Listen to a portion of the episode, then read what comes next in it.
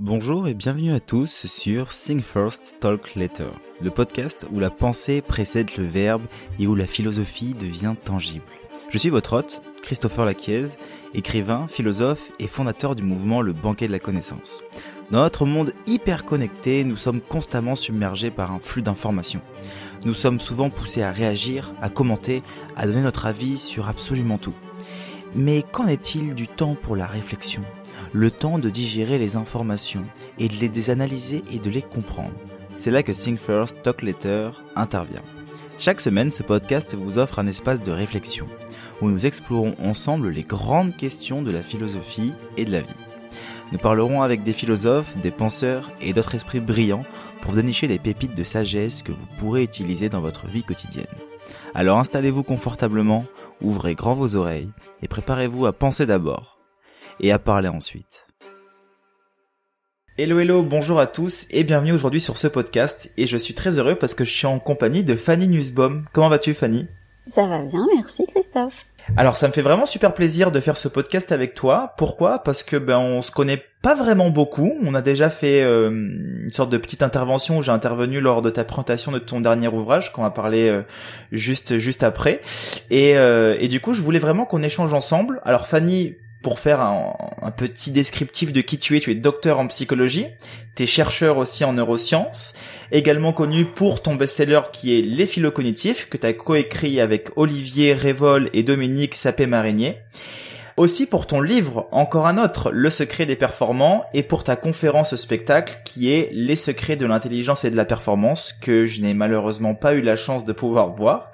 Aujourd'hui, tu présentes un nouvel ouvrage aux éditions d'Alizio, donc L'art de l'excellence, en finir avec la dictature des humanistes. Et si on est présent ensemble aujourd'hui, c'est bien pour parler bah du coup d'une de tes plus grandes influences qu'il y a dans ton livre. Alors, je dis l'une des plus grandes parce qu'il y en a quand même d'autres à l'intérieur, qui est celle de Nietzsche, de Friedrich Nietzsche, que tu cites aussi beaucoup dans tous tes ouvrages en général, et que du coup aujourd'hui j'aimerais aborder l'art de la performance, mais avec Nietzsche. Et donc dans un premier temps, j'aimerais savoir que représente Nietzsche pour toi et quel impact est-ce qu'il a eu dans ta vie? Pourquoi est-ce que tu en es arrivé à parler de Nietzsche aujourd'hui? Euh, alors Nietzsche pour moi, bon d'abord il y a, y, a, y a, un petit truc euh, un peu euh, une sorte de, de, de, superstition sympa, c'est que c'est qu'on on a les mêmes initiales Nietzsche et moi, Friedrich Nietzsche et, et Fanny Nussbaum, et donc je le considère un peu comme un comme un grand frère Nietzsche et et son influence dans ma vie, en fait, je l'ai découvert tard. je crois que tu vois, il y a, y a moins de, je dirais, il y a moins de dix ans, tu vois. Et euh, étant donné que je suis vieille, j'ai 47 ans, euh, donc euh, tu vois, dans, dans, ma vie, ça fait ça fait tard.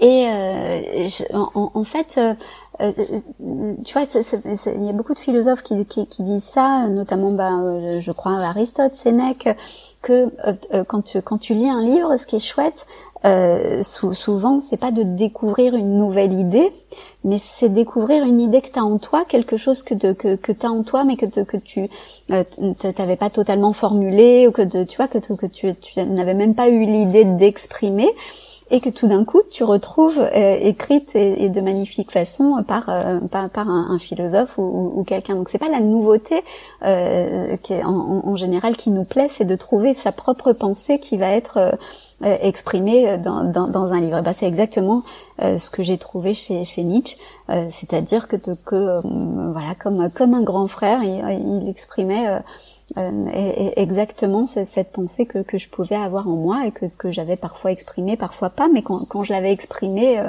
euh j'avais l'impression que, que, que, lui l'exprimait d'une façon qui était, qui, était différente et qui me séduisait. Quoi. Donc il a eu, euh, euh je, je, pense que l'influence qu'il aura eu dans ma vie, ça aura été euh, celle de me dire ben ben vas-y en fait t'es es sur le, le, bon chemin et, et, ce que tu dis c'est pas c'est pas une folie même si il a fini fou dit-on mais ce que tu ce que tu dis c'est c'est pas une folie et il y a, y, a, y a une étoile qui te guide et c'est lui quoi. Eh ben c'est euh, c'est super intéressant dans le sens où en fait tu t'es retrouvé dans Nietzsche si j'ai bien compris donc c'est vraiment euh, la découverte que tu as eu de Nietzsche ça a été en quelque sorte une découverte que tu as eu de toi si je me trompe pas. Exactement, c'est tout à fait ça. C'est c'est pour, pour, le dire de façon, tu, tu, verras que très souvent je m'exonère de l'humilité parce que je trouve que l'humilité est une, est, une posture plus, plus qu'autre chose. En tout cas, je, je n'aime l'humilité que si c'est pour se dire euh, je, je, euh, ce que j'ai fait, c'est pas exceptionnel par rapport à ce que je pourrais faire. Voilà. Euh, en ce sens-là, euh, je pense que l'humilité est bien, mais mais, mais par ailleurs, euh, je, je, crois que l'humilité n'est que n'est qu'une hypocrisie. Donc, je, je, te dirais que, que Nietzsche m'a fait découvrir ma puissance, m'a fait découvrir que que, que, que, vraiment mes idées valaient le coup quoi et que, que c'était que, que, il m'a fait prendre ma dimension euh, dans le sens de la légitimité et que, que ce que j'avais à dire ça, ça valait quelque chose.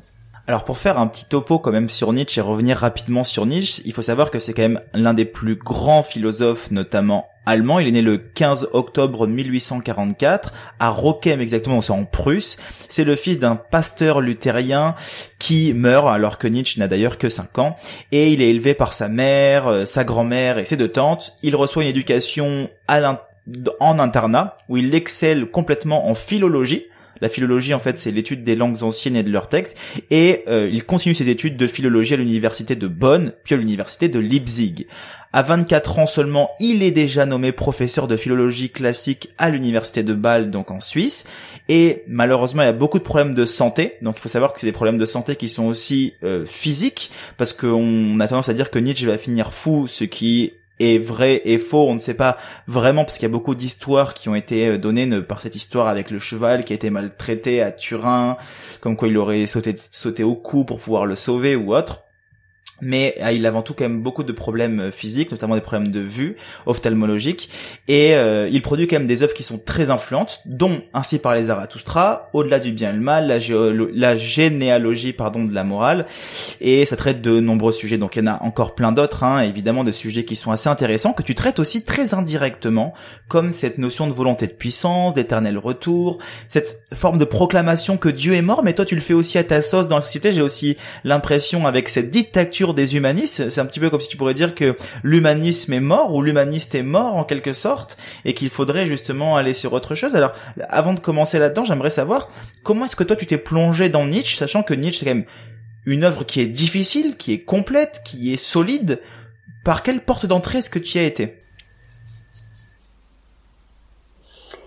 Euh, en, fait, c'est marrant ce que tu, euh, enfin, ta, question est, drôle, euh, parce que euh, euh, on me demande souvent, j'ai souvent des amis qui me demandent par où commencer pour pour pour aller vers Nietzsche, et je pense que vraiment le hasard a, a, a, voulu que que ce par quoi j'ai commencé était à mon avis l'idéal, c'est-à-dire Ecce Homo. Parce que euh, Ecce Homo, c'est une de ses voilà, c'est une de ses dernières œuvres et euh, c'est en plus euh, euh, son œuvre autobiographique où il te fait euh, en gros un résumé de, de tout ce qu'il a écrit, pourquoi euh, il se justifie à certains moments, etc. Et donc je, je trouve qu'il n'y a pas plus plus simple pour pour commencer Nietzsche. Donc ça a été ça ma porte d'entrée. Et, et je, je, pense que vraiment, probablement, par, par exemple, ainsi parlait Zarathustra lui-même dit que c'est son, sa, grande œuvre, mais parce que je pense qu'il se fantasmait euh, euh, poète ou, ou, tu vois écrivain très très littéraire. Et, euh, et moi j'ai pas, enfin il y a plein de trucs que, j'ai adoré. Il y a des citations que que j'ai reprises d'Ainsi parlait Zarathustra qui sont très très fortes et que j'adore.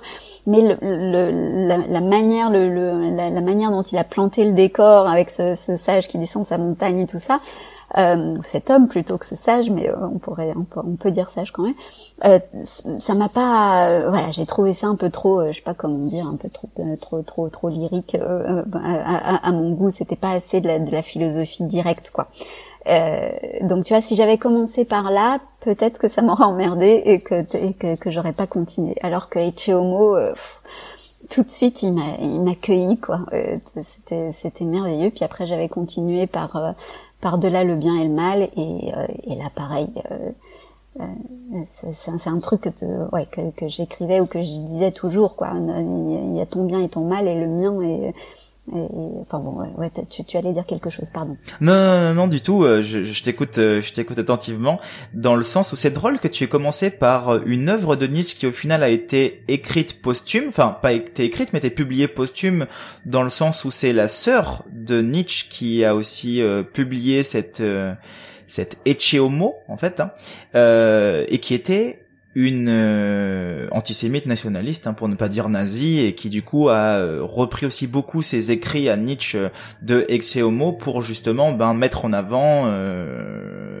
beaucoup de choses, on va dire, négatives de Nietzsche tu vois, là, là c'est là où ma culture nietzschéenne, je, tu vois, je suis pas une, je te disais avant qu'on euh, qu'on commence que, que j'étais pas du tout une académique de Nietzsche. Moi, c'est vraiment euh, l'amour. Donc, je sais pas comment comment ça a été publié, mais euh, je, je savais pas que de, que que Ecce avait été publié après coup. Et bah, bah, par contre, ce qui est sûr, c'est que ce, le, le, livre qui est décrié et que, que euh, Elisabeth Nietzsche, donc sa sœur, a, a, vraiment refait à sa sauce et qu'en fait ils se sont fâchés pour ça parce qu'elle a épousé un, elle a épousé un, un antisémite euh, devenu euh, nazi en, en, effet. Et elle a repris la, elle a elle, elle, a pris des textes de, de Nietzsche et, et elle, elle a publié La volonté de puissance euh, alors que euh, et, elle l'a refait à sa sauce pour que ça, ça colle à cette idéologie. Donc je, je savais pour la, pour euh, la volonté de puissance qui est du coup très décriée et que j'ai pas lu, mais euh, Ecce Homo pour le coup, je crois que que, que jamais on a dit que, que, si ça a été publié par Elisabeth Nietzsche, je ne sais pas son, son nom d'épouse, euh, euh, je, je, ne crois pas qu'elle ait falsifié, euh, comme pour la volonté de puissance, les textes de, des, des À voir, je ne sais pas. Alors ça, évidemment, c'est un grand débat qu'on va retrouver. Voilà, ça, c'est qu'au final, on ne saura jamais vraiment qu'est-ce qu'il a été, qu'est-ce qu'il n'a pas été. Est-ce qu'il y a eu des réinterprétations ou pas, des choses qui ont été modifiées ou pas. Cependant, euh, est une super œuvre. Et en fait, moi, ce qui m'interpelle à l'intérieur de cette œuvre-là, c'est que son titre, donc qui signifie voici l'homme en latin grosso modo, hein, euh, c'est une référence à la déclaration Ponce Pilate lors de la représentation de Jésus devant la foule avant sa crucifixion. Et ça c'est super intéressant parce que j'ai l'impression que je retrouve cette ecce homo et cette entre guillemets provocation euh, dans ton titre qui est justement euh, en finir avec les humanistes, avec rectifie-moi si je dis avec la dictature des humanistes. Avec la dictature des humanistes. Donc il y a quand même une forme aussi de provocation en quelque sorte là-dedans. Pourquoi est-ce que tu en es arrivé à penser ça aujourd'hui? Ah, Tu vois, c'est marrant parce que, que sans l'avoir lu, tu, tu as eu cette cette intuition profonde que c'est que tout était lié à Jésus. Et en fait je, je pars de Jésus. Euh, je, je, je, dis qu'en fait euh, euh, l'humanisme ça n'est rien d'autre qu'une qu'une que l'humanisme tel qu'il est euh, vécu aujourd'hui et pensé aujourd'hui ça n'est rien d'autre à mon sens qu'une customisation ou recustomisation euh, de la, pensée de Jésus ou en tout cas de ce, qu'on en connaît avec le Nouveau Testament. Et euh, en, fait, ce que je pense, c'est que euh, Jésus a, apporté une philosophie, puis une religion, et c'est pour ça que je parle de l'humanisme comme une religion, qui auront été assez délétères à, notre société. Euh, euh, euh, enfin, je, désolée, enfin vraiment, je, je, c'est vraiment ce, que je pense. Et ben, je, suis désolée pour d'autres qui, qui, qui, pensent différemment. J'espère que qu'on ne me haïra pas pour ça, mais c'est vraiment ce que j'ai au fond de moi. Euh, cette idée que, que euh, Jésus a valorisé énormément, euh, et à mon sens beaucoup trop, la vulnérabilité de l'homme. En fait, euh, l'idée de Jésus, et pour, pour le coup j'ai vraiment lu la, la, Bible euh, pour euh, en, en, entier, Ancien Testament, Nouveau Testament, pour pour pour euh, être sûr de ça. Et, du coup dans mon livre je cite plus, beaucoup de, de phrases de, de, de, de Jésus. Je peux je peux les, les citer là d'ailleurs. Ça, ça, t'embête si je les lis directement et pour débuter mon propos? Non non, pas, pas de souci. super. Alors. Avec grand plaisir ben voilà, tu vois, euh, Alors Jésus dit à ses disciples, Je vous le dis en vérité, un riche entrera difficilement dans le royaume des cieux. Ensuite, je vous le dis encore, il est plus facile à un chameau de passer par le trou d'une aiguille qu'à un riche d'entrer dans le royaume de Dieu. Ou encore, je vais t'en citer encore deux, trois, celui qui voudra sauver sa vie la perdra, mais celui qui la perdra à cause de moi et de sa bonne nouvelle la sauvera. Si quelqu'un veut être le premier, il sera le dernier de tous et le serviteur de tous. Ou encore une dernière, Heureux vous les pauvres, car le royaume de Dieu est à vous. Hein, on les connaît euh, pour, beaucoup ces, citations, et euh, donc voilà, j'en cite beaucoup d'autres qui, montrent à quel point euh, vraiment l'idée de base, c'est que et pour la première fois, je pense, dans, dans, dans, l'histoire de, des religions, de la philosophie, il y a l'idée que tu n'es pas quelqu'un de bien si tu es quelqu'un de puissant. Tu n'es pas quelqu'un de bien si tu es quelqu'un de, riche, si, tu maîtrises ta vie, etc. En revanche, si tu es quelqu'un de pauvre, de vulnérable, euh, de, fragile, euh, eh bien là, le royaume des cieux est à toi. Là, tu es quelqu'un de bien et euh, on, on, peut faire quelque chose pour toi, tu vois, et tu mérites d'être sauvé.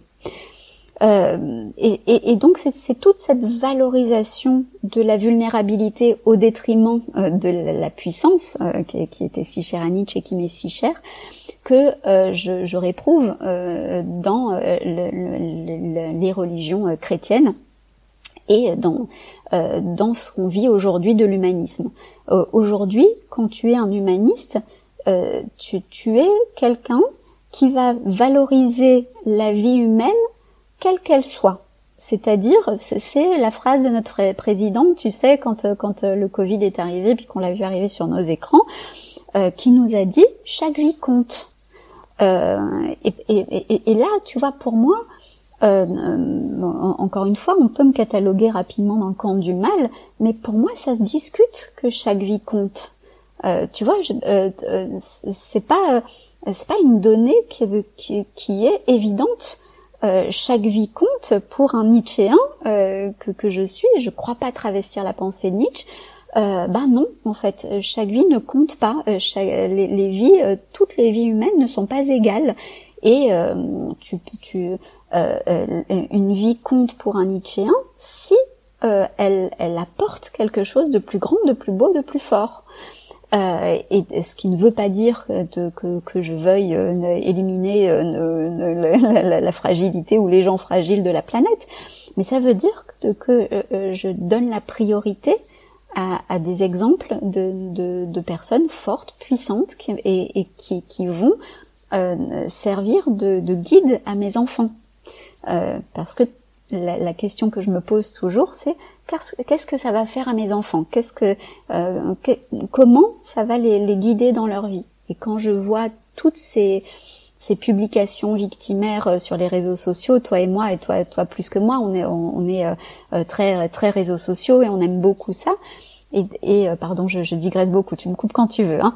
mais j'ai fait partie, je, je, je, le raconte très souvent parce que ça m'a beaucoup marqué j'ai euh, euh, participé à, une sorte de challenge euh, sur sur les, les réseaux sociaux il, y a, il, y a, quelques mois de ça où il fallait publier tous les jours pendant pendant 21 jours et puis on avait des personnes qui étaient des, des, des, boss des réseaux sociaux, des gens qui avaient vraiment fait leurs preuves et qui nous faisaient des, des petites masterclass pour nous expliquer comment faire pour communiquer au mieux.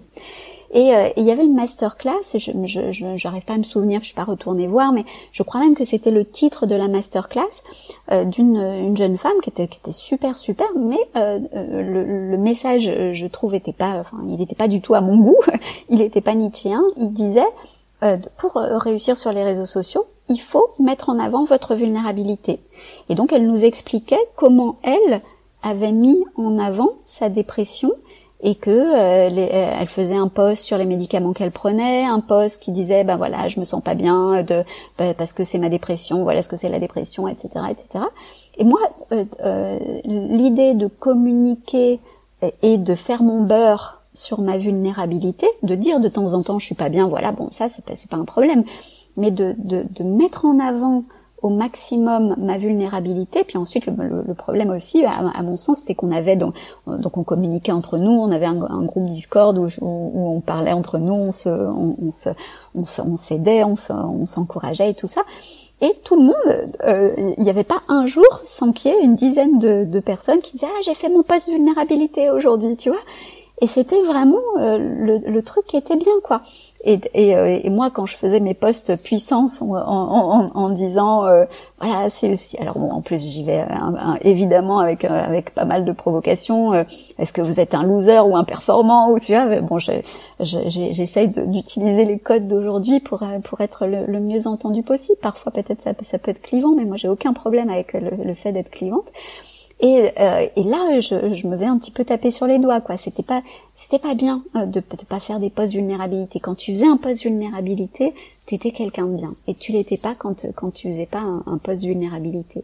Donc pour moi, c'est vraiment un, une, une euh, quelque chose, un stigmate, si je puis m'exprimer ainsi, euh, de, de, cette idée que à partir de Jésus et, et même euh, ensuite avec les Lumières, je crois que, que les Lumières, euh, l'humanisme euh, à partir de Diderot et d'Alembert qui ont qui ont redéfini l'humanisme. En fait, c'est à partir de Diderot et d'Alembert qu'il y a eu que, que l'humanisme est devenu euh, une, a, pris sa dimension philanthropique, est devenu quelque chose de euh, euh, j'aime l'homme et, et la, vie de l'homme est sacrée quoi qu'il fasse à, partir de, de, de, maintenant quoi.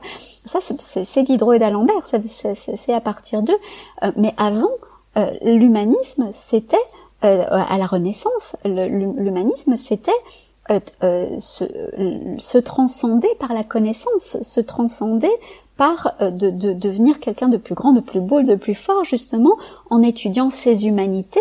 Et les humanités, c'était euh, euh, euh la, la, philosophie, euh, étudier, enfin d'abord, pardon, le latin, le grec, les, les, lettres classiques anciennes, et puis et puis ensuite étudier la philosophie, les sciences. ça, ça s'est étendu ensuite, mais c'était ça, étudier ces humanités pour devenir quelqu'un de plus grand que soi-même. Et c'est ça que nous dit Nietzsche, euh, euh, notamment justement ainsi par les Zarathustra, euh, la, vie c'est ce qui doit se surmonter soi-même. ça c'est vraiment tu, n'es pas tu, n'es vulnérable que si tu le souhaites. À partir de la même expérience soit tu te surmontes soit toi soit toi-même soit tu ne te surmontes pas. Et dans ce cas-là pour Nietzsche tu es un esclave. D'ailleurs, il y a cette ce fameux moi je l'appelle un slogan aujourd'hui parce que c'est devenu un slogan de ainsi pareil Zarathustra, c'est ce qui ne te tue pas te rend plus fort.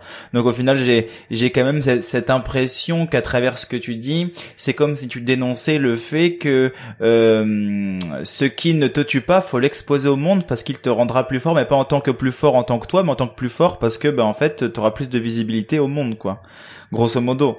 C'est euh, c'est exprimer ce qui te tue, mais pas pour qu'il me rende plus fort, mais juste pour montrer aux gens qu'il me tue, quoi. Oui, pour avoir, euh, j'ai l'impression que c'est la nouvelle monnaie d'échange, euh, c'est-à-dire que euh, avant, je sais pas, dans les années 80, que, que, moi j'ai bien connu, dans les années 80, 90, tu, tu vois, c'était très bling bling, donc la, la monnaie d'échange, c'était t'étais quelqu'un de bien si t'étais euh, c'est, si tu, tu, buvais le champagne euh, le soir à Saint-Tropez ou que tu vois c'est, ces trucs-là, c'était ça euh, la classe. Aujourd'hui, la classe, c'est, de, de, de, montrer ta vulnérabilité et c'est, ce qui fait de, de toi quelqu'un de bien. Et, et, et, c'est là que tu vas recevoir des, des, retours de courage. Quel courage? Je me dis toujours, mais il est où le courage? En fait, c'est juste le courage d'avoir dit que tu que tu as souffert. Mais si tu veux, moi, je peux te dire, j'ai souffert dans ma vie et puis euh, tu vois enfin je, en, fait je sais comment euh, comment faire des communications qui peuvent fonctionner super bien tu vois je l'ai la recette euh, il, il, suffit que, que je voilà que, que je me montre vulnérable euh, d'une bonne façon toujours un peu différemment et tout ça mais l'air de pas y toucher et puis je, je, vais recevoir plein plein de messages me, me disant mais courage on est avec vous on, on, on vous aime et tout ça quoi et c'est terrible. Ouais. Alors, c'est ce qui est, ce qui est drôle, c'est que là, je vais jouer un peu l'avocat du diable, mais que euh, Nietzsche, on sait très bien qu'il a été énormément critique envers une certaine forme d'humanisme, mais pourtant, il valorisait profondément l'expérience humaine et dans toute sa complexité. Donc comment est-ce que tu te situes à ce niveau-là dans le sens où on peut pas dire de Nietzsche que c'est un anti-humaniste, quand même il est critiqué une certaine forme d'humanisme, mais là, euh, il y a quand même un travail qui valorise l'expérience humaine. Il valorise énormément l'expérience humaine, comme, euh, enfin, euh, je pense que, j'en sais rien, mais que, vraiment c'est lui-même un fils de Léonard de Vinci, par exemple, Léonard de Vinci qui ne qui ne jurait que par l'expérience. Il était, il était très mauvais en plus sur le plan académique. Il a essayé d'apprendre de, et de réapprendre le latin un milliard de fois, mais il n'y arrivait pas. Tu vois. Et, et, je pense que en ça, euh, oui, Nietzsche valorisait l'expérience. il, il, il il, euh, il, valorisait même sa douleur. Justement, on pourrait dire qu'il faisait des postes, qu'il faisait des postes vulnérabilité, euh, parce que bah, notamment euh, dans, dans Homo, il, il, parle beaucoup de sa douleur, de sa souffrance, et mais mais il, il dit, alors je, je peux parler peut-être d'une d'une d'une jeune Nietzschéenne d'aujourd'hui des réseaux sociaux, je pense que, que, que, tu connais, qui, qui s'appelle Miraliste, euh, pour euh, parce qu'elle elle, joue du piano. Elle c'est une, une, jeune femme magnifique. Euh, qui, qui est sur les réseaux sociaux vraiment juste pour pour, la regarder rien que pour voir comme elle est belle elle allez la voir sur, sur, sur les réseaux sociaux sur Instagram notamment. Et, donc elle, elle donne des aussi des tutos de piano parce que c'est une super pianiste. Donc elle donne des, des, cours de piano comme ça. Elle fait de la mode elle fait un peu tout elle peint enfin vraiment c'est une chouette fille. Euh, et, et, et, donc Mira, euh, euh, elle, il y, a aussi une fois par mois, puisque c'est au moment, au, moment, c'est pas très très joli de le dire comme ça, mais c'est au moment où ces règles arrivent, elle nous parle de son endométriose. Et, donc elle dit que qu'elle souffre et qu'elle va devoir souffrir pendant cinq jours. Et je trouve que c'est très nietzschéen comme approche parce que c'est pas du tout des post-vulnérabilité. Parce que elle nous dit euh, voilà, euh, moi en fait, voilà ce que je vis, je, souffre d'endométriose et j'en ai pris mon parti. À côté de ça, elle est super dynamique, hyper, euh, tu, la vois toujours pétillante, toujours souriante et tout ça. Et elle te dit quand elle va faire des photos alors qu'elle a son endométriose ou des photos de mode ou des choses comme ça, elle te dit ben voilà, j'ai fait, fait ça en souffrant, mais elle te le dit avec le sourire quoi tu vois? Et je, pense que Nietzsche c'est pareil alors je, je pense pas que c'était un je, je sais pas il faudrait demander mais je, je n'imagine pas euh, Nietzsche comme étant quelqu'un de super pétillant et souriant mais euh, euh, quand même il te disait que cette expérience de douleur il n'était pas plaintif, il n'était pas là en train de dire ah je souffre et c'est horrible et tout ça. Il valorisait l'expérience de douleur pour se surmonter lui-même et te montrer comme il était important de te surmonter toi-même. Et donc il y avait des moments où il n'écrivait Surtout que Nietzsche. Ouais, pardon.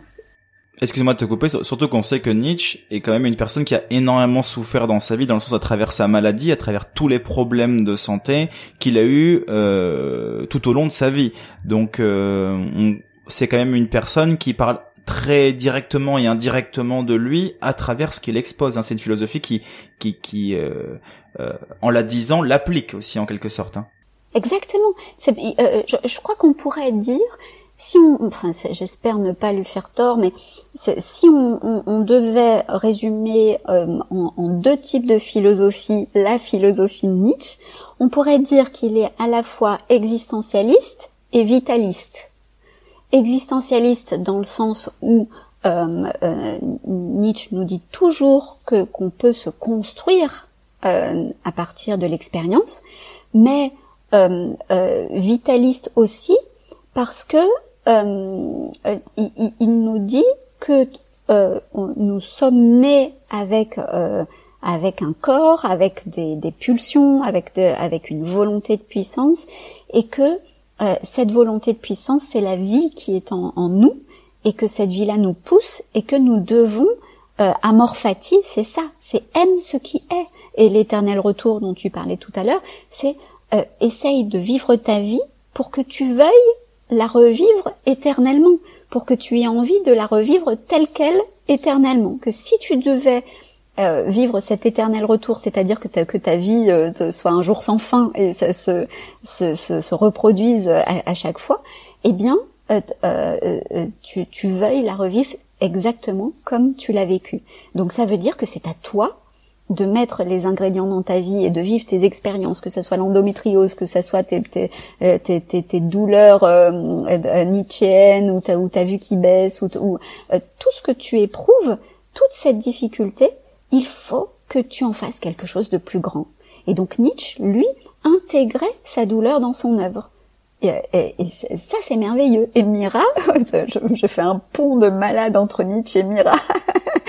et euh, j'espère qu'elle va écouter ça et qu'elle en rira. Et, voilà, Nietzsche et Mira, ils prennent leur douleur, ils prennent leur souffrance et ils te disent, ben ouais, ok, je me mets un peu entre parenthèses euh, à ce moment-là, mais j'en fais quelque chose de plus grand. Ou, alors, je me mets un peu entre parenthèses, mais le reste du temps que je vis, euh, Mira, elle nous dit, pendant cinq jours, je suis rétamée.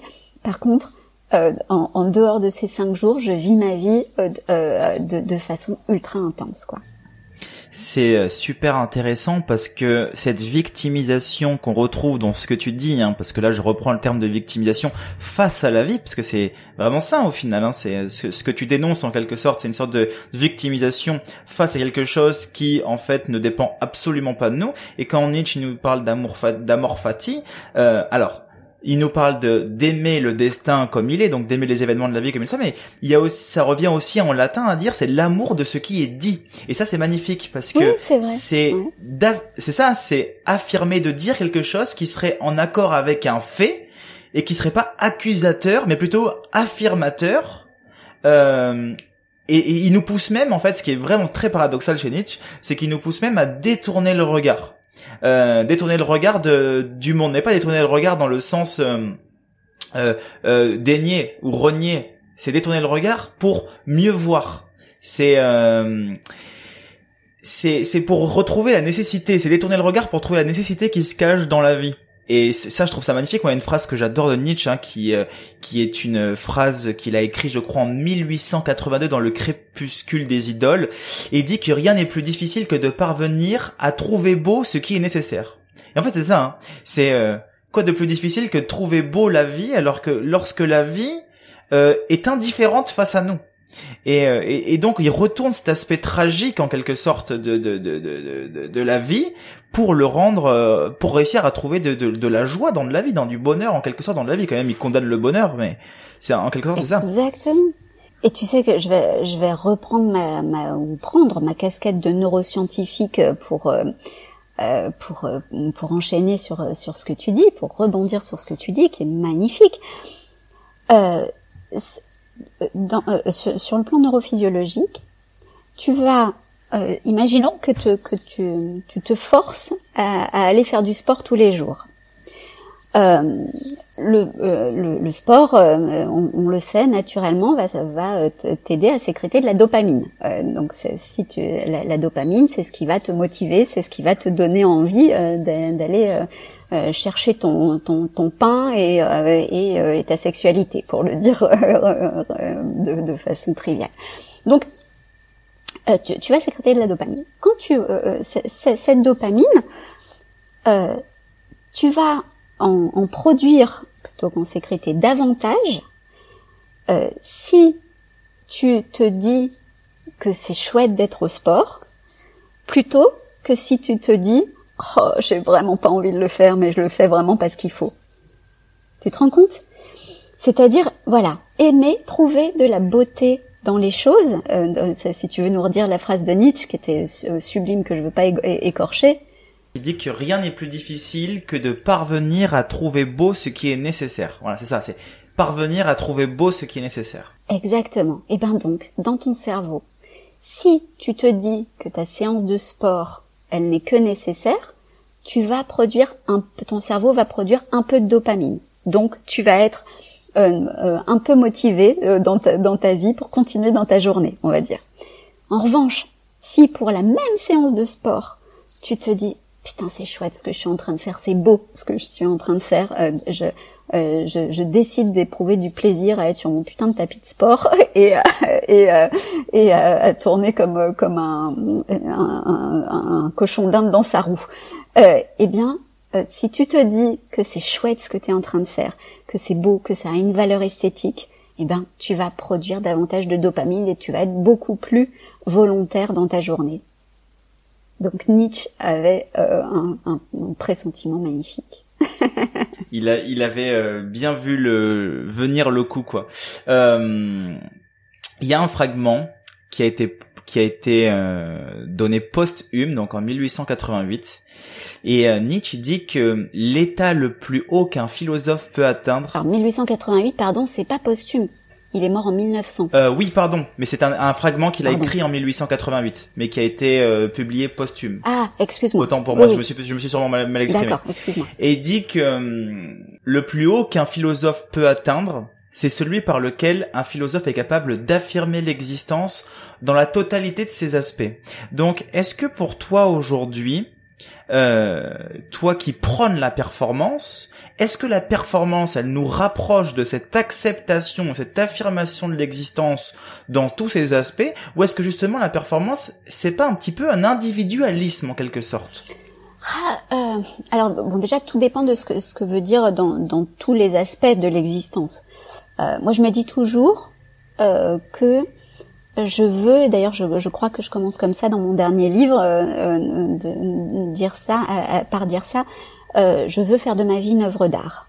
ça a toujours été mon leitmotiv, vraiment du plus loin que je me souvienne, quand, quand j'ai commencé à avoir une, une once de réflexion, c'était je ferai de ma vie une œuvre d'art. Et qu'est-ce que ça veut dire pour moi faire de ma vie une œuvre d'art? Ça veut dire que je veux que quand je serai à, l'aube de ma mort, euh, euh, je puisse me dire que j'aurais été euh, peut-être performante, euh, en, tout cas excellente, euh, dans tous les domaines de ma vie. C'est-à-dire que je veux être la meilleure épouse possible, euh, la meilleure mère possible, la meilleure amie possible, la meilleure évidemment travailleuse possible, enfin la meilleure dans mon domaine professionnel possible.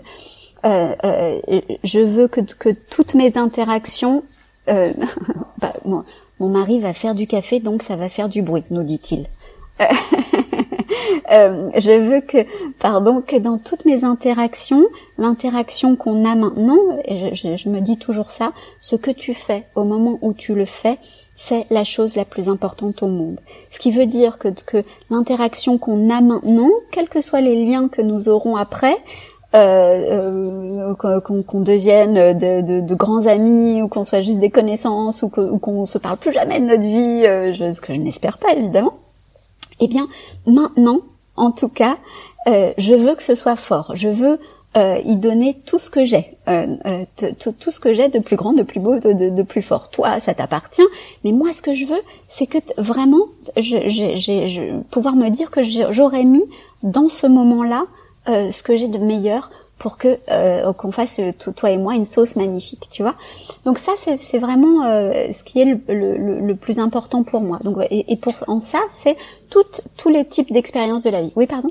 En, fait, moi le, le, truc qui vient résonner, c'est que du coup, si pour Nietzsche il faut réussir à accepter la totalité de l'existence mais que toi du coup dans ton leitmotiv ça serait de toujours vouloir être meilleur euh, vouloir être meilleur est-ce que ce n'est pas justement refuser ce qu'on est? Est-ce que c'est pas justement faire un déni de nous pour pouvoir toujours aller chercher un idéal en quelque sorte? C'est une super question comme la question de l'individualisme d'ailleurs à laquelle j'ai pas répondu. Euh, euh, euh je, je, crois que, que euh, on ne peut pas refuser ce qu'on est à partir du moment où ce qu'on est, ça n'est pas défini une fois pour toutes en fait. Euh, c'est-à-dire que c'est pas tu es comme ça, point. C'est euh, tu as vécu des expériences, tu es né, euh, donc, enfin, j'allais dire évidemment, mais non, c'est pas une évidence. Je suis pas, je, je, suis pas d'une philosophie wokiste ou autre dans, dans, dans le sens où, où je suis comme ça et point. Et maintenant, supportez-moi comme je suis, comme, comme, comme je me sens. Tu vois, voilà. Je, je, pense que je suis née femme et que euh, je, je, dois faire, je dois me surmonter moi-même en tant que femme. Donc il y a des avantages et des inconvénients à être une femme, euh, et notamment, euh, par, par, exemple, je sais que, que si, si, je dois appeler quelqu'un ou pour pour me plaindre de, de je sais pas de d'un truc de, de, je sais pas le truc de télé le standard du téléphone tu sais le, le truc qui a pas fonctionné mon, mon téléphone qui marche plus ou je sais pas quoi je sais que, que spontanément, ça sera plus facile pour moi euh, de, d'envoyer une voix d'homme euh, que, euh, que, que moi avec ma petite voix féminine. Je sais que, que j'aurai plus de poids que si c'est si c'est mon mari qui appelle que si c'est moi. Bon, la plupart du temps, c'est pas lui qui le fait, mais voilà que de, que il aura moins à s'énerver que moi. Tu vois, il y a des trucs en tant que femme. Vous, vous ne connaissez pas, mais je crois que toutes, on a expérimenté ce truc-là, que, que si c'était un homme, eh ben, ce serait euh, ça, ça, ça, aurait été la discussion aurait été plus facile. Ou de voir que parfois t'as, ton, ton, ton, mari ou un homme à côté de toi qui te règle le truc en deux secondes alors que toi t'es là ah gna, gna, mais c'est pas juste mais non non non non et ça, ça, ça fonctionne pas tu vois. Voilà bon ça ça c'est il y a, y a des trucs comme ça. Ou alors le fait de ton aura euh, avec les mêmes diplômes, c'est vrai que tu as moins d'aura euh, aujourd'hui encore si tu es une femme.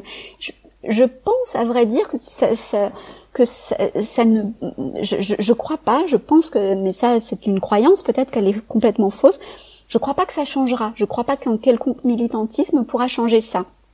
Parce que je pense que c'est une histoire de, on sent la puissance de l'homme, voilà, et donc on la ferme, quoi. Euh, ou alors on a, plus confiance naturellement parce que euh, il y a euh, une plus grosse voix, une, plus grosse puissance. Je crois que c'est comme ça et je crois que c'est pour ça aussi que, que les hommes sont plus performants parce qu'ils ont plus de, plus de testostérone et plus de capacité à la performance et qu'on le sent. Donc là, en quelque sorte, c'est c'est euh, toi toi tu, tu es un peu à contre-courant du féminisme en quelque sorte. Hein, c'est que euh, pour toi, si si je comprends bien, le le, le, féminisme c'est peine perdue quoi. euh, oui et non. En fait, je pense que euh, moi, j'ai été élevée euh, par, je, suis d'une famille de femmes en fait. Mon père est, décédé quand j'étais petite. Euh, j'avais pas de, j'avais pas de grand-père. J'avais donc vraiment ma, ma grand-mère était, enfin, j'ai trois tantes, tu vois. Donc vraiment de, de partout, j'ai une sœur. Donc voilà, j'ai eu des, femmes partout et autour de moi quand, quand j'ai grandi. Et euh, ma, ma mère, euh, je, je l'ai dit dans un, autre, un autre podcast, ma, ma, ma mère euh, avait ce côté, elle, elle s'est jamais dite féministe, mais en tout cas, il y avait par exemple tous les tableaux qui étaient chez nous ne représentaient toujours que des femmes. Alors en même temps c'est assez facile parce que très souvent les muses des, peintres ont, été des femmes. Mais en, tout cas vraiment c'était c'était volontaire quoi. Il y avait il y avait pas d'hommes sur les murs chez nous.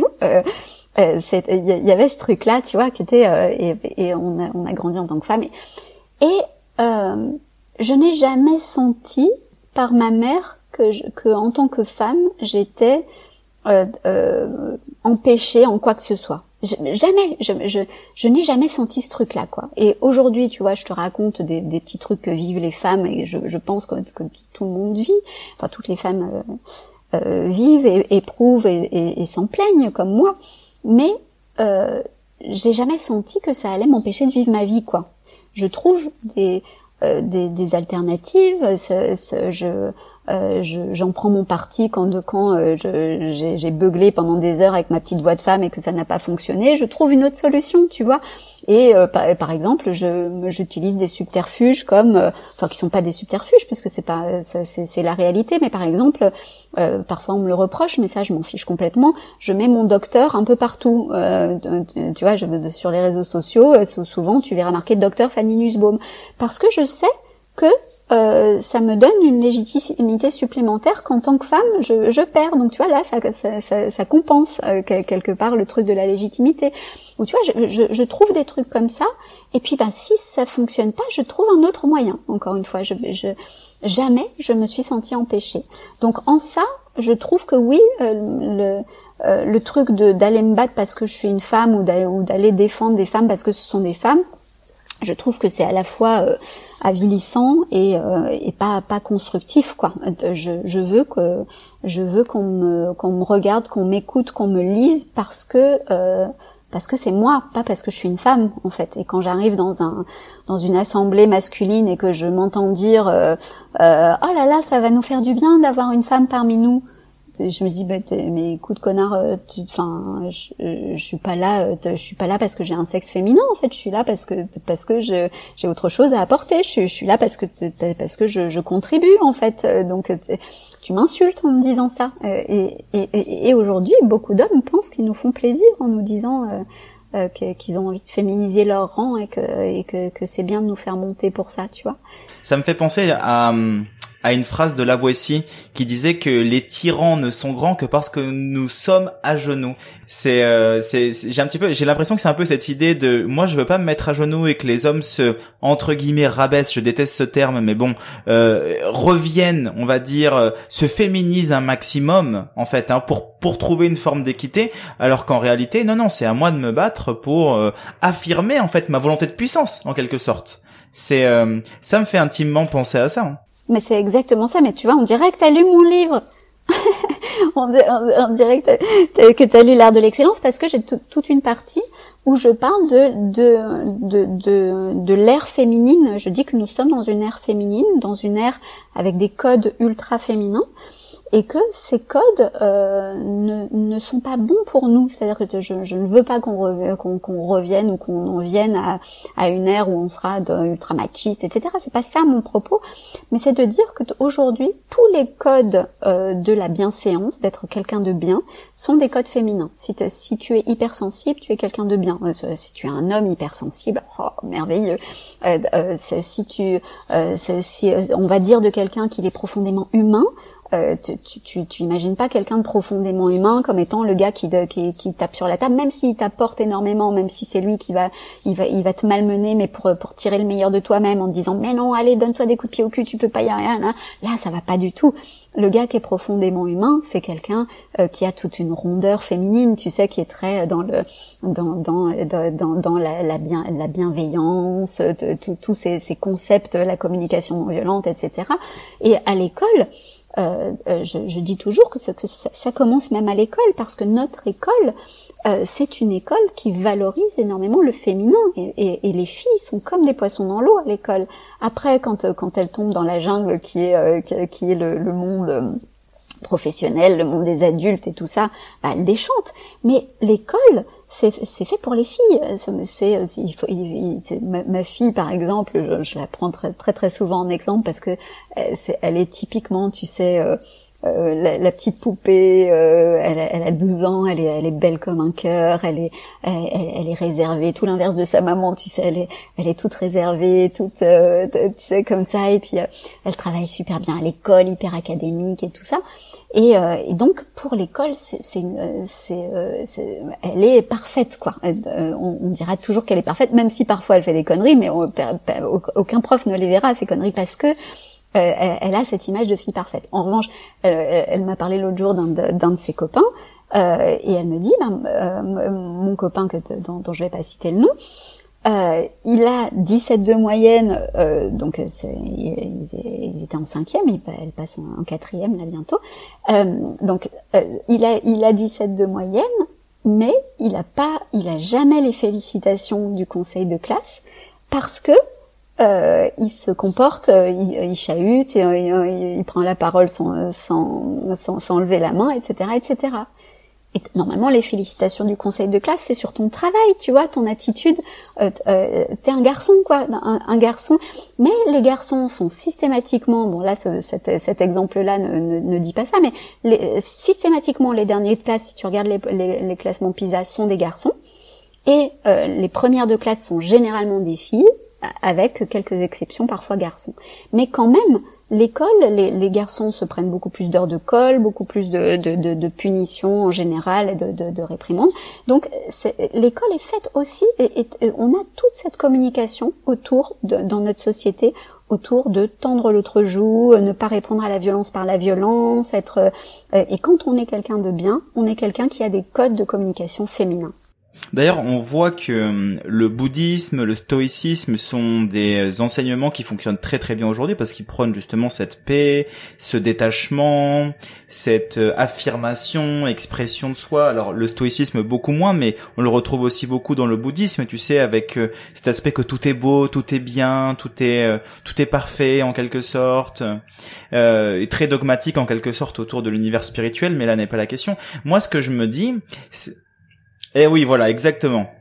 Moi, ce que je me dis, c'est que très bizarrement, on a un comportement. Alors, moi, c'est un grand paradoxe que que que, que je trouve, c'est que lorsqu'une personne se dit hypersensible, lorsqu'une personne se dit, euh, notamment on va prendre l'exemple d'un homme, lorsqu'un homme se dit très sensible, vulnérable ou autre, et qu'un jour cette personne-là euh, va taper du poing sur la table, on va lui dire j'ai vu son vrai visage, comme si tout ce qu'il montrait n'était que mensonge et que la vérité se cachait dans en fait ce qu'on l'idée qu'on a de l'homme, l'idée qu'on a de la personne en soi. Et donc, est-ce que tu penses pas qu'au final, euh, tout ne serait pas que, comme dans l'idée de Nietzsche, encore une fois, une forme de représentation de. Ah oui, ça, ça c'est aussi quelque chose que je partage, si je peux me permettre de partager une idée avec Nietzsche. Euh, c'est cette idée qu'au bout du compte, euh, je, je, je, critiquais la, la posture d'humilité tout à l'heure, mais qu'au bout du compte, tout n'est que posture, qu'en fait, on n'est pas... Euh, euh, finalement, euh, euh, comment dire, on, on que qu'un masque, euh, que réellement euh, on ne se présente que d'une certaine façon à un moment et d'une autre façon à un autre moment. Euh, quand quand tu étais ado, j'imagine que tu ne te présentais pas du tout de la même manière quand tu étais devant ta mère euh, et quand tu étais devant tes copains. Euh, je parle de l'adolescence parce que c'est une caricature, mais et, de la même façon aujourd'hui, euh, évidemment que je, je vais pas me présenter de la même manière en, en, en parlant à Chris Lacaise que que euh, en, en, parlant à mes enfants ou, ou en étant euh, dans un, un, déjeuner entre amis où là je vais, je vais me lâcher complètement et dire ouais il y en a marre de ces connards tu vois et, et, où là ça passera complètement parce que tu vois ce, ce sera dans, dans, dans un déjeuner entre ami. Donc euh, euh, on, on, a euh, l'identité de façon absolue, et, ça c'est ce que je, je critique aussi de l'essentialisme par opposition à l'existentialisme, c'est cette idée que euh, ce que tu as montré, c'est forcément ce que tu es. Et donc, si tu montres autre chose de toi, euh, c'est que tu as menti, en fait. Euh, il y a une sorte de, en fait, t'es pas cohérent euh, dans ce que tu es. Tu nous as montré l'hypersensibilité, puis maintenant tu nous montres la colère. Ça veut dire que tu, tu dois être soit l'un, soit l'autre. Tu ne peux pas être les deux. Mais euh, en, en, fait, l'essentialisme des humanistes. en fait, je, je, donc je dis que, que la, religion humaniste a pour philosophie de fond, de, de, base, l'essentialisme. C'est cette idée que tu es comme ça ou tu, ou tu n'es pas comme ça. c'est l'être.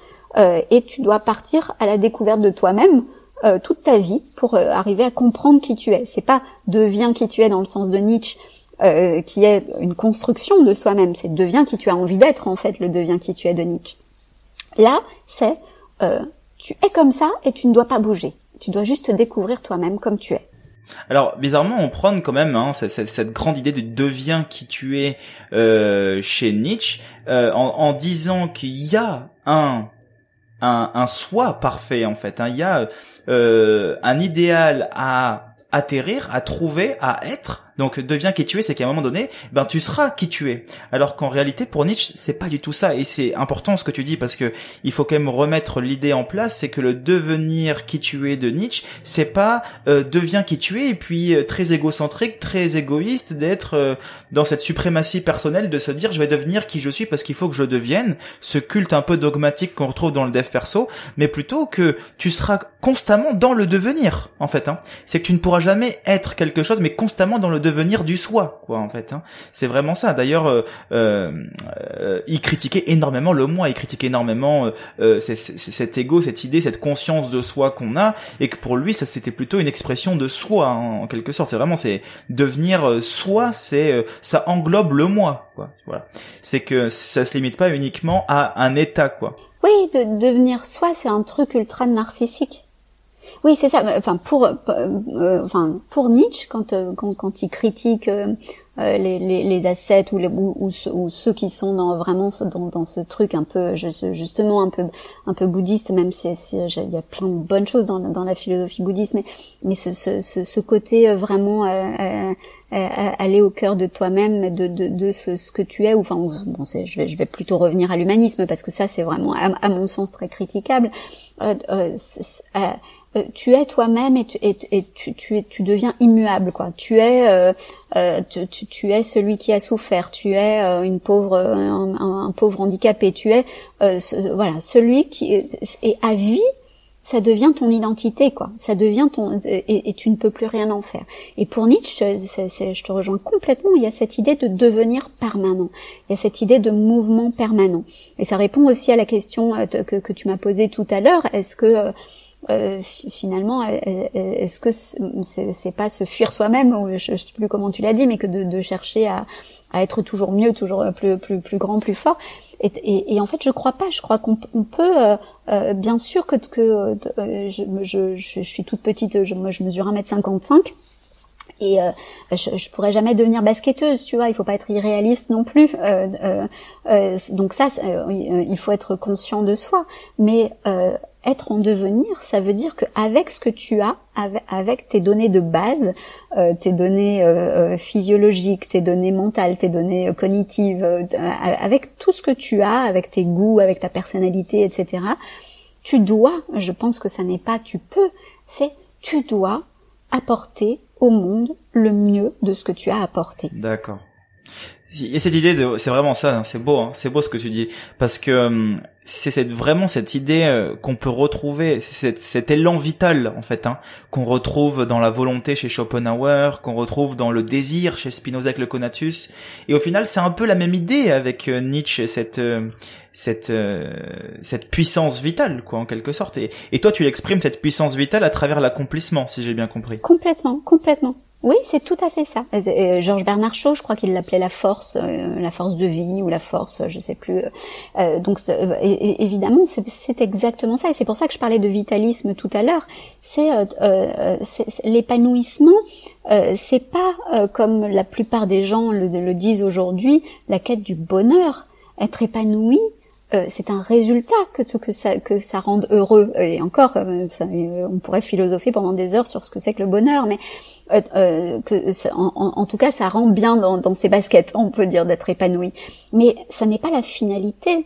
La finalité c'est de, de, de, vivre le plus intensément possible, d'éprouver la vie en soi, de sentir la vie en soi le plus possible. Et c'est pour ça aussi que que Nietzsche euh, parlait tant euh, de la danse, euh, voilà, ce corps à corps avec la réalité, d'être et, il parlait de Dionysos, hein, il était, c'était un dionysiaque pur jus, donc aimer les plaisirs de la vie, etc. Donc en, plus, je pense que lui, euh, il s'est sacrifié pour nous quelque part, j'ai l'impression. Il a été très euh, chrétien en ça, parce que euh, justement, le, je crois pas que lui c'était un, réellement un, un, bon vivant, tu vois. je, je, je n'imagine pas de, de, ce que je sais de sa vie, tu vois. et justement, il était plutôt dans la souffrance et dans, et dans, dans le plaisir à travers la souffrance, etc. donc, il n'était pas super dionysiaque. Je le vois pas non plus en train de danser, tu vois. Euh, je, tu vois, je, avec Lou Salomé, je crois pas qu'ils aient, je pense qu'ils ont eu des gros échanges intellectuels, mais je le, je le, je le vois pas en train de faire un Smurf avec. avec... On les voit pas en boîte de nuit euh, faire leur meilleure soirée, quoi. Donc, euh, en, en, ça, enfin, tu vois, ça, ça, ça, pose encore une autre question que tu m'as pas du tout posée. pardon de, de digresser, c'est une question qu'évidemment en tant que, psychologue je me, je me, pose toujours puisque je suis praticienne j'ai des, des, patients etc et puis je parle de performance et tout ça puis je pense pas moi être arrivée au max de ma performance et euh, dans, dans, tous les domaines hein, d'ailleurs.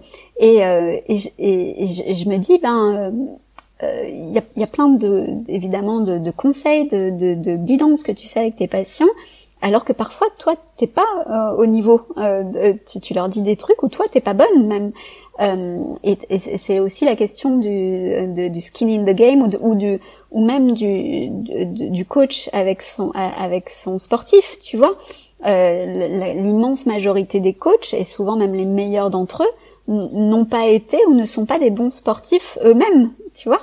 Euh, et ça, je, trouve, que et, parfois on, m'a posé cette question, mais est-ce que, euh, parce que je, parle, beaucoup de la philocognition, donc la philocognition, c'est euh, ce que moi j'ai appelé la philocognition, c'est le fait d'être euh, de, de, de, ce que d'autres appellent surdoué, précoce, au potentiel, zèbre. Enfin, ça, donc c'est le fait d'avoir des, des, capacités de raisonnement de haut niveau.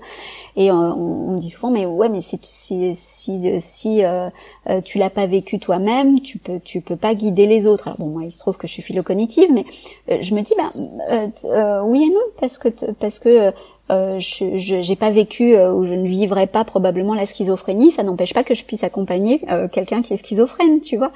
Et donc voilà. Donc le fait que Nietzsche n'ait pas été de son vivant, en tout cas ultra performant ou ultra dionysiaque réellement, je pense que ce que ça, que quelque part il s'est sacrifié pour que nous on puisse l'être. Tu vois, j'ai cette idée là de que quand même, même s'il n'était pas pour l'idée du sacrifice, euh, il était même anti-idée du sacrifice, mais je sais pas, quelque chose en moi me dit qu'il nous a donné sa vie pour que pour qu'on puisse nous la vivre avec intensité. Eh ben carrément, ça doit sûrement être ça, et on en parlera du coup la semaine prochaine où je vous présenterai euh, le premier podcast de ma série sur Nietzsche. J'étais super content d'être avec toi et de faire cette petite entretien avec Fanny. Euh, C'était vraiment génial. Je vous invite vraiment à vous procurer le livre de Fanny, L'art de l'excellence, en finir avec la dictature des humanistes. Euh, vous allez retrouver à l'intérieur ben énormément de bonnes choses. J'ai malheureusement pas eu la chance de pouvoir le lire, mais ça sera très bien, très vite fait. Euh, vous allez avoir des références sur Nietzsche. Je sais aussi que tu parles de hum, Bernard Shaw de temps en temps. Euh, il y a toute cette idée et toutes ces études que tu as faites autour de l'excellence, le, le, le, fait de devoir performer, de pouvoir performer et de sortir un petit peu de tous ces, toutes ces idées communes. Tu vas à contre-courant de ton temps, un petit peu comme Nietzsche pendant son temps. Et je trouve ça intéressant parce que tu incarnes pleinement, au final, les idées de Nietzsche en quelque sorte. Hein, donc c'est vraiment génial. Je suis très heureux d'avoir partagé ce moment avec toi. Merci beaucoup, Fanny. Merci moi aussi. Je suis vraiment ravie. C'était un immense plaisir et c'est tellement rare de de, pouvoir parler philo que tu m'as fait un immense cadeau. Merci. Eh ben écoute, avec grand plaisir. Et je vous dis à tous à la semaine prochaine. Ciao ciao.